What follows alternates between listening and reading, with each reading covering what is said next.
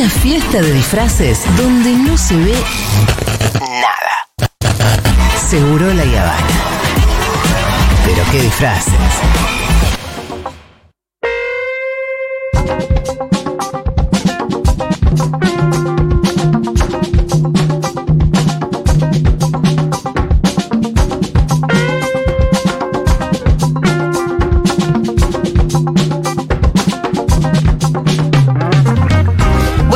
El señor Santiago Levín acá en el piso de Seguro de La Habana, como todos los lunes. ¿Qué tal? ¿Qué haces, Julia? Santi? ¿Cómo estás? Bueno, Bien, ¿cómo te fue con, con el presidente? Me fue muy bien, me Sí. fue muy bien. Este, ¿Le llevaste tu libro? Le llevé mi libro. ¿Te recibieron porque, porque más. ahí alguien se interesó en tu libro y en la salud mental y en hacer diseñar políticas públicas? Alguien se interesó en el libro, Ah. hubo el libro tuvo un pequeño pico de fama entre un par de funcionarias. Este, esas funcionarias se lo acercaron al presidente. Que son Cerruti y Bisotti. que son ¿no? Cerruti y Bisotti. Sí. Y, eh, y así se armó este almuerzo. Yo nunca me imaginé que iba a ir a almorzar a la Casa Rosada. ¿Comiste? Comí. Perdón, ¿Qué- estoy qué comiendo comiste? ahora. ¿Qué comiste? Comí eh, un bife con puré de zapallo.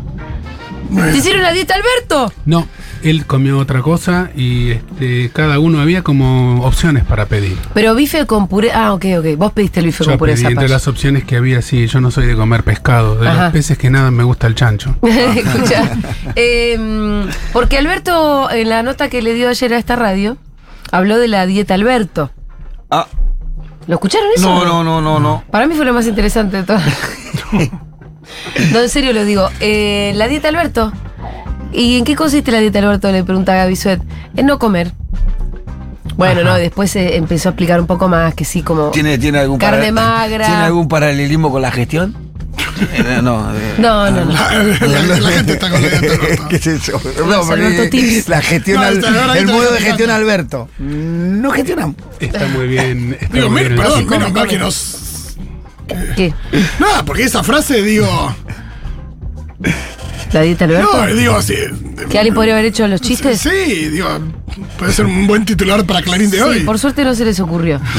Solo al Pitu. yo yo Bueno, pero ¿qué te pareció de verdad la charla? La charla estuvo buena, Sí. eh, hablamos un poco del libro y hablamos mucho de salud mental y pandemia y este con la ministra Carla, eh, con Alejandro Grimson que también estuvo ahí, se sumó, Sí. eh, pudimos eh, poner sobre la mesa tres o cuatro cosas básicas, pero la principal es eh, tomarse en serio eh, la necesidad de procesamiento de la pérdida de la pandemia. No dejarlo como una cosa que ya pasó y chau. Eh, esa era una de las preguntas principales, pero hablamos bastante de salud mental, yo pude hablar bastante. Sí. Qué bien, bueno, eso es ¿Te sentiste escuchado? Me sentí escuchado cuando llegué, este, es todo, el escenario del poder es muy loco. Ah, las oficinas son increíbles. ¿no? Todo, la, la- la iconografía, porque uno entra en la Casa Rosada. Sí. La no- ceremonia. Ah, ¿fuiste a la Rosada o A Olivos? la Rosada, fui Ah. en subte, Ah, sí, la estoy ceremonia. caminando. Este, ¿En qué vas a ir? Y cuando estoy entrando, uno de los guardias que tienen el coso, podía ir en auto, me dijeron que abrían no sé qué puerta, digo, no, me voy en subterráneo. Eh, entro y parecía como el superagente 86, Sí, dice, claro. rojo y azul está entrando por la puerta número tal. Con, con claves, con colores, bueno, increíble. Casa Rosada es este. Menos Después mal que hay seguridad en Casa Rosada. Menos mal. Después Cuando- entras ahí a la- a la- a la- a la- al escritorio donde te piden el DNI y todas esas Pasillo, cosas. Hay que ver si- hay que ver si la reforzaron la seguridad también. Menos Te mal piden el DNI. Te piden el DNI entre los bustos de los expresidentes y estás ahí, ¿no? ¿Qué, qué pasó? Ese es un poco impresionante el escenario, el escenario que son las cosas que uno ve generalmente en la tele y en las fotos de presidencia. Pero vos fuiste al despacho de él. Al final. Al presidente- del ¿viste el comedor, sillón de- de Rivadavia, digamos? Al sillón de Ah. Rivadavia y Eh. estuve sentado en la mesa donde se hacen las reuniones de gabinete dentro del despacho presidencial. Me estuvieron mostrando la foto de esta, la foto aquella, esas sillitas cuadradas blancas, Sí. este, bien, bien de salón oval. Eh, fue, fue, fue impactante. Yo caí en la cuenta de todo eso al salir cuando volví a, pisar este, la calle Rivadavia, la Plaza de Mayo. Al volver a salir y darse Que te vuelta. convertiste decir- en calabaza de vuelta. Claro. Ahí. Claro. Al subte. Absolutamente, al subte. eh, y dije, uy, caramba, en estas últimas dos horas estuve charlando este, con el presidente, con la vocera. Estuvo, estuvo muy bien. Tenemos una ministra de salud que entiende bastante de salud mental. Sí. Y se pudo. Se pudo decir, se pudieron decir, quedaron pronunciadas, esto diría yo como psi, quedaron pronunciadas cosas importantes.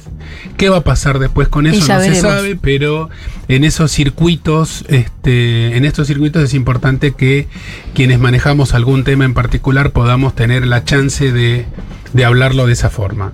Después los que toman las decisiones son otros. Muy bien, bueno, ojalá que tomen decisiones eh, en el sentido que... mm, en el mejor de los sentidos. Bien, ¿de qué vamos a hablar hoy, Santi? Hoy vamos a hablar de condiciones crónicas y salud mental. Eh, puse a propósito la palabra condición en vez de enfermedad. Ajá. Se entendería más fácil si uno dijera enfermedades crónicas y salud mental. Pero condición incluye cosas que no son enfermedades también, ¿sí? Como por ejemplo dificultades este, para moverse, dificultades para, este, para minar discapacidades. Y crónico significa que dura mucho tiempo, o toda la vida, o muchos meses, o muchos años. Nosotros estamos muy, muy acostumbrados a pensarnos a nosotros mismos y nosotras mismas como estamos, como estamos nosotros cuatro. Eh, con las dos patas, las dos manos, la cabeza funcionando más o menos bien, eh, sin una fecha de vencimiento, sin saber cuándo nos vamos a morir, etc. No suele pasar lo mismo todo el tiempo a todas las personas.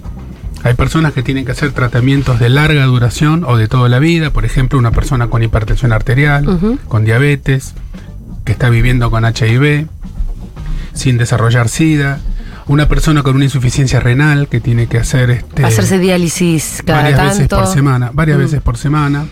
Hay distintos tipos de diálisis, pero la más común es varias veces por semana. Personas que tienen alguna condición mental crónica, por ejemplo, un trastorno bipolar y tienen que tomar medicamentos todos los días, o que tienen epilepsia. Epilepsia afecta al 1% de la población, lo mismo que la diabetes tipo 1, lo mismo que la esquizofrenia. Hay mucha gente, un montón de gente que uno conoce. No, que si vos agarrás ese 1%, empezás a sumar y, y por ahí hay esto, no sé, un 15% de la población que tiene alguna de estas. Sí, y, y más porque Y hay muchas más para nombrar, Sí, reuma- reumopatías, demencias, que pueden ser un poquito más adelantadas que, que las demencias de la, de la tercera edad.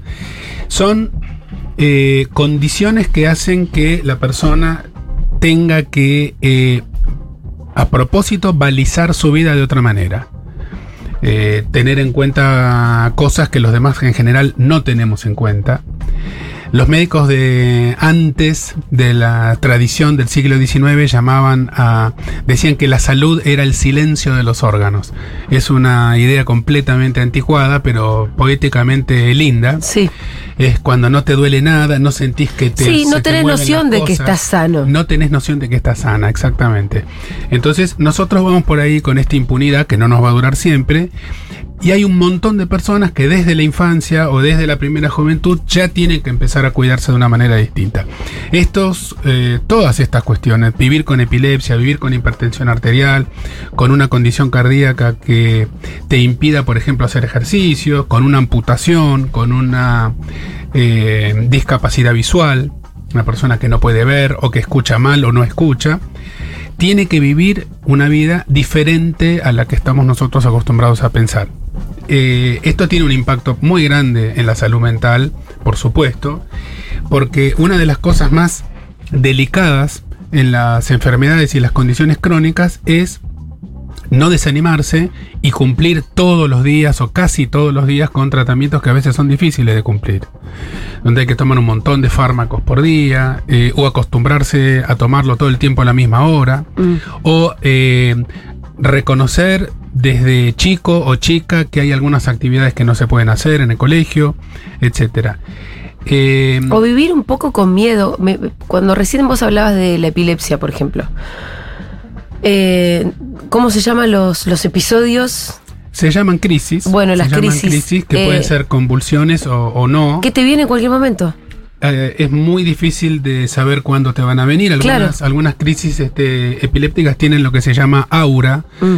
Es alguna eh, alguna experiencia sensorial previa, por ejemplo, ver lucecitas de colores, Sí, escuchar algún sonido, sabes que te va a venir, puedes acostarte o tomar una medicación de rescate, pero en general no se sabe cuándo se va a desencadenar. Estamos hablando de la epilepsia idiopática, que es la epilepsia de origen desconocido, que se conoce bastante bien igual, pero que no es la epilepsia secundaria, no es la epilepsia que puede haber porque hay un cuerpo extraño, porque quedó una bala alojada, porque hay un tumor benigno o maligno que a veces puede producir convulsiones de manera secundaria. Esto es una, es una condición primaria.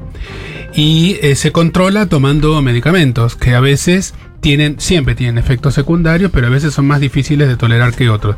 Hay epilepsias muy, muy difíciles de tratar, no es el tema de la columna, y ahí entra el sistema endocannabinoide y entra el THC eh, como una de las medidas. Epilepsia reflectaria, dice. Refractaria. Refractaria quiere decir que este, ningún tratamiento funciona. Mm. Cualquier enfermedad donde no funciona ningún tratamiento se dice refractaria Ah, o resistente.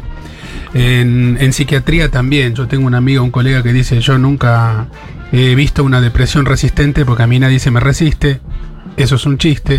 Existen muchos cuadros Sí. que son este, difíciles de tratar.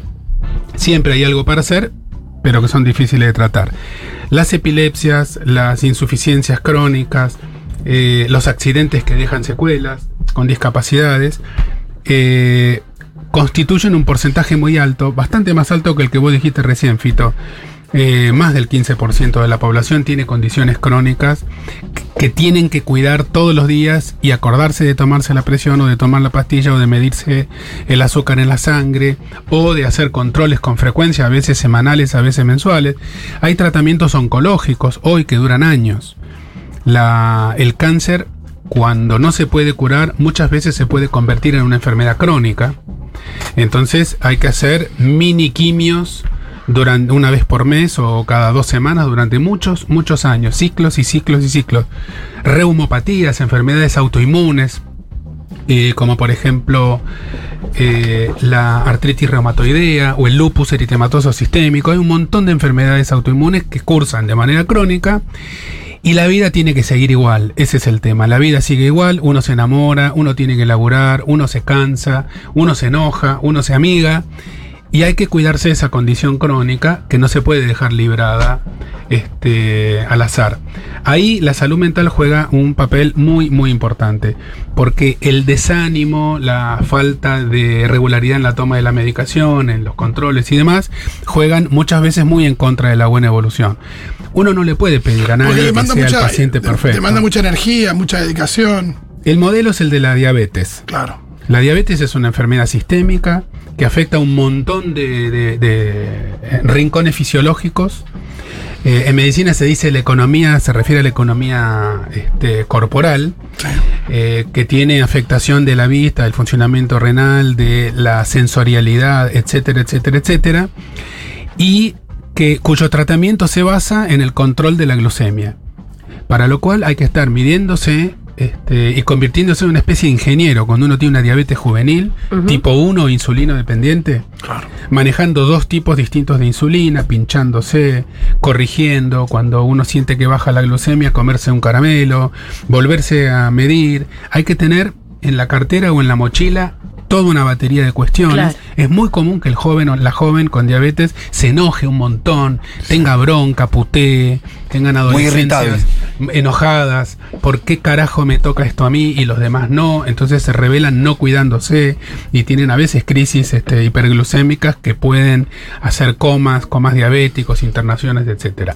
Los pacientes eh, post-infartados también les cambia la vida por, por completo, de ahí en adelante. Algunos vuelven a la vereda y se compran otro paquete de cigarrillos y otros no. En fin, eh, la vida es una condición mortal y a veces hay enfermedades que te acompañan durante muchos años con las cuales uno tiene que ir aprendiendo a convivir.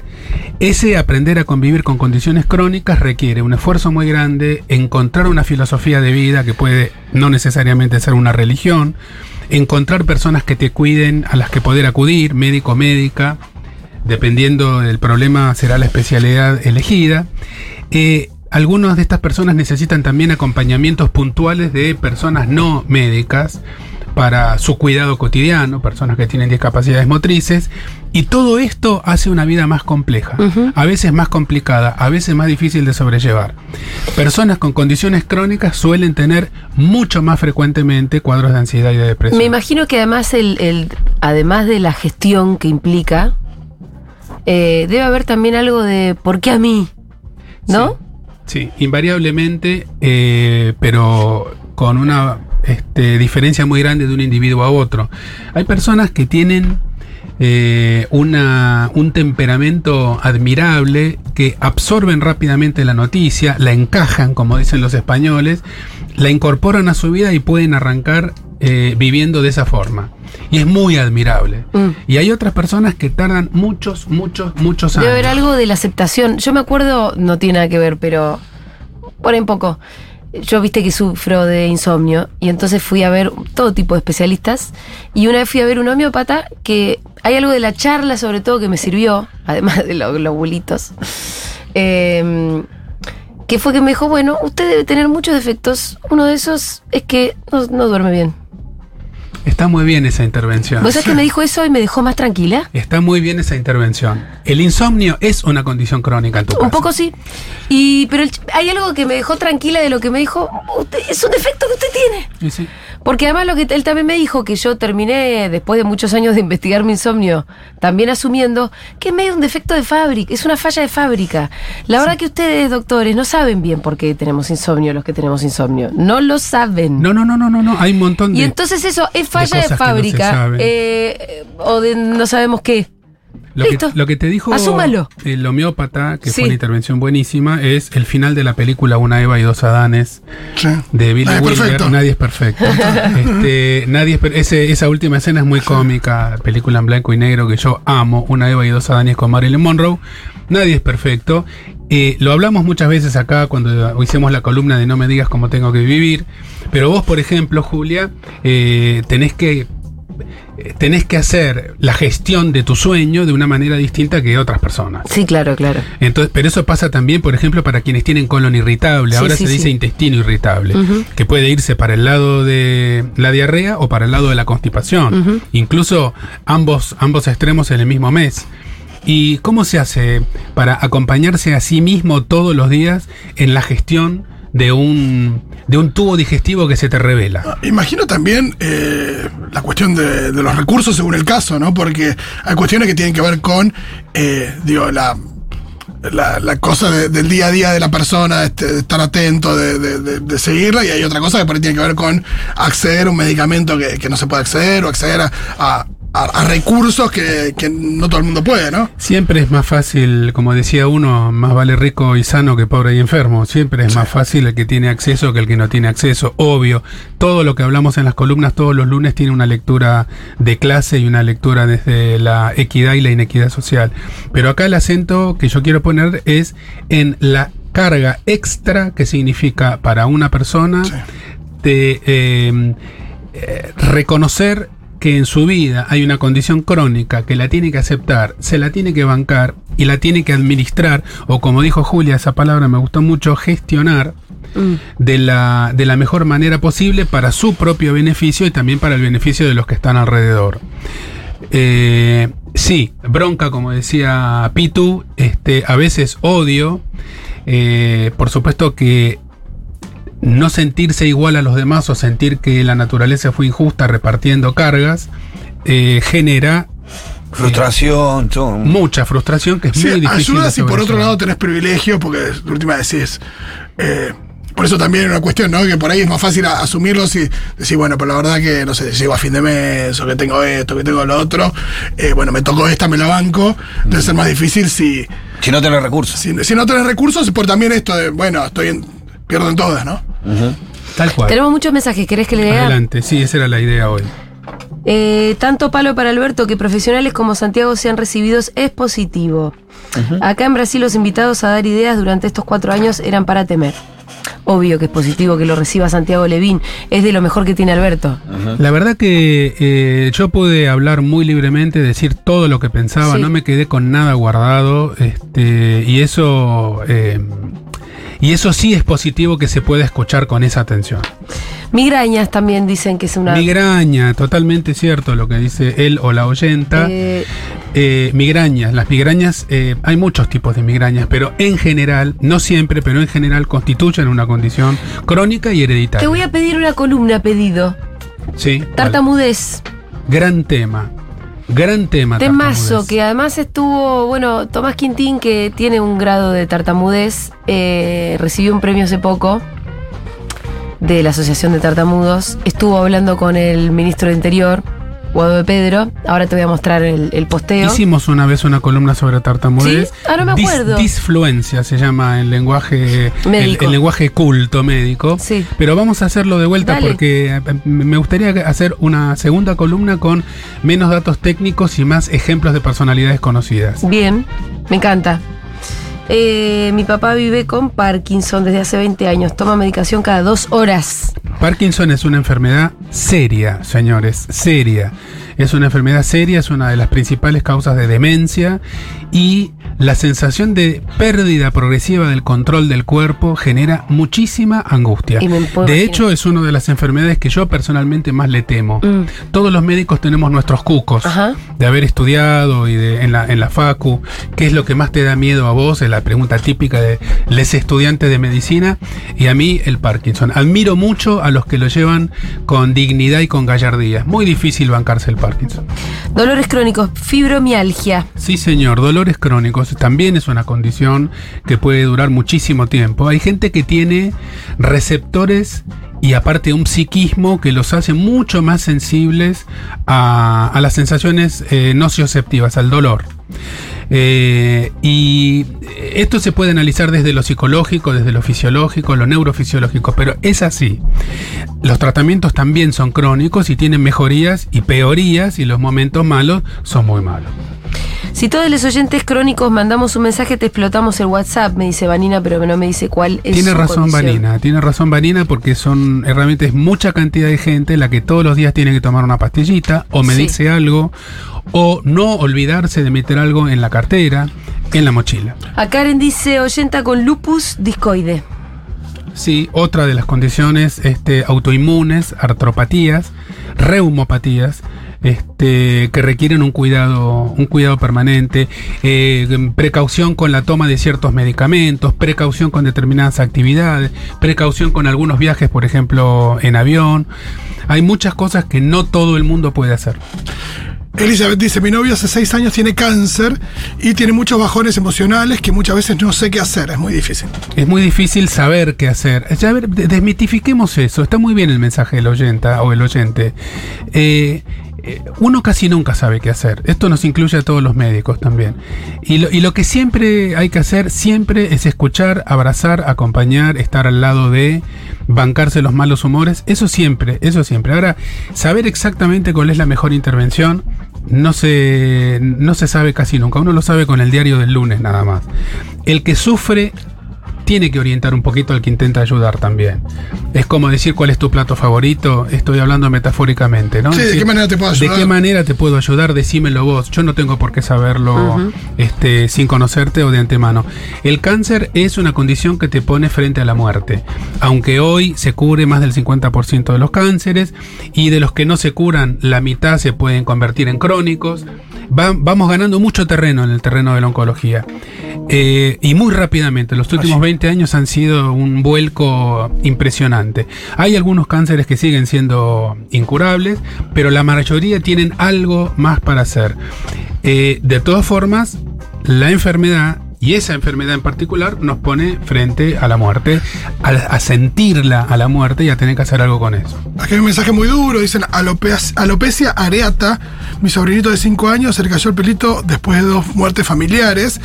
Dice que en el cole, acá manda, manda un video que ahora lo vamos a ver, dice que en el cole le hacen bullying. Yo, Oh, ¿Qué no. tiene que hacer con los pibes que.? Los nenes Mirá, chiquitos eh, no que me tienen- preguntes a mí porque... No, pero, o sea, ¿cómo llegás a la situación en la que le hacen bullying y no se termina inmediatamente? Eh, ese bullying, digo. Sí, sí, sí. Perder, eh, lo sentás a los pibes, o sea, per- perder el pelo con, con- con situaciones emocionales muy fuertes es, es una reacción bastante común, no solamente en la infancia. Alopecia es el. Pero eso no es crónico, me imagino. No, eso no es crónico. Eso Le no es volverá a crecer el pelito. Seguramente sí. Agustina dice, y nos despedimos con este mensaje, le mandamos un abrazo porque cuenta que tiene dolores de cabeza todos los días, casi de los seis años. Ahora problemas hepáticos gracias a todos los fármacos que he tomado. Claro. Ganas de nada tengo. Tengo 40 años, muy pocas ganas de vivir, aunque sé que hay gente peor. ¿Cuál es La el nombre de ella? irritabilidad también es muy frecuente. Agustina. Agustina, Agustina, déjame decirte una cosa. Eh, es una cagada lo que te pasa. ¿sí? No, no, no tiene ningún sentido pintarlo de rosa ni quitarle importancia. Pero la única que te queda, la única, única, es vivir con eso. Eh, es la, es la vida es con eso, no sin eso. Entonces, eh, la única salida difícil, difícil, difícil, porque te tocó difícil, es tratar de encontrarle el agujero al mate, cómo armarte una vida con proyecto y esas cefaleas diarias. Un abrazo a todas, todas las personas que escribieron, que Porque son están muchísimas. escribiendo muchos, hay, hay muchísimos, muchísimos mensajes que no vamos a llegar a leer. Podemos el lunes que viene seguir tal vez este por el tema de los mensajes, ¿no? Sí, Porque eso sí, claro que sí. Podríamos seguir este con este tema. Muy bien, muchas gracias Santiago Un beso Levín. grande. Hasta el lunes.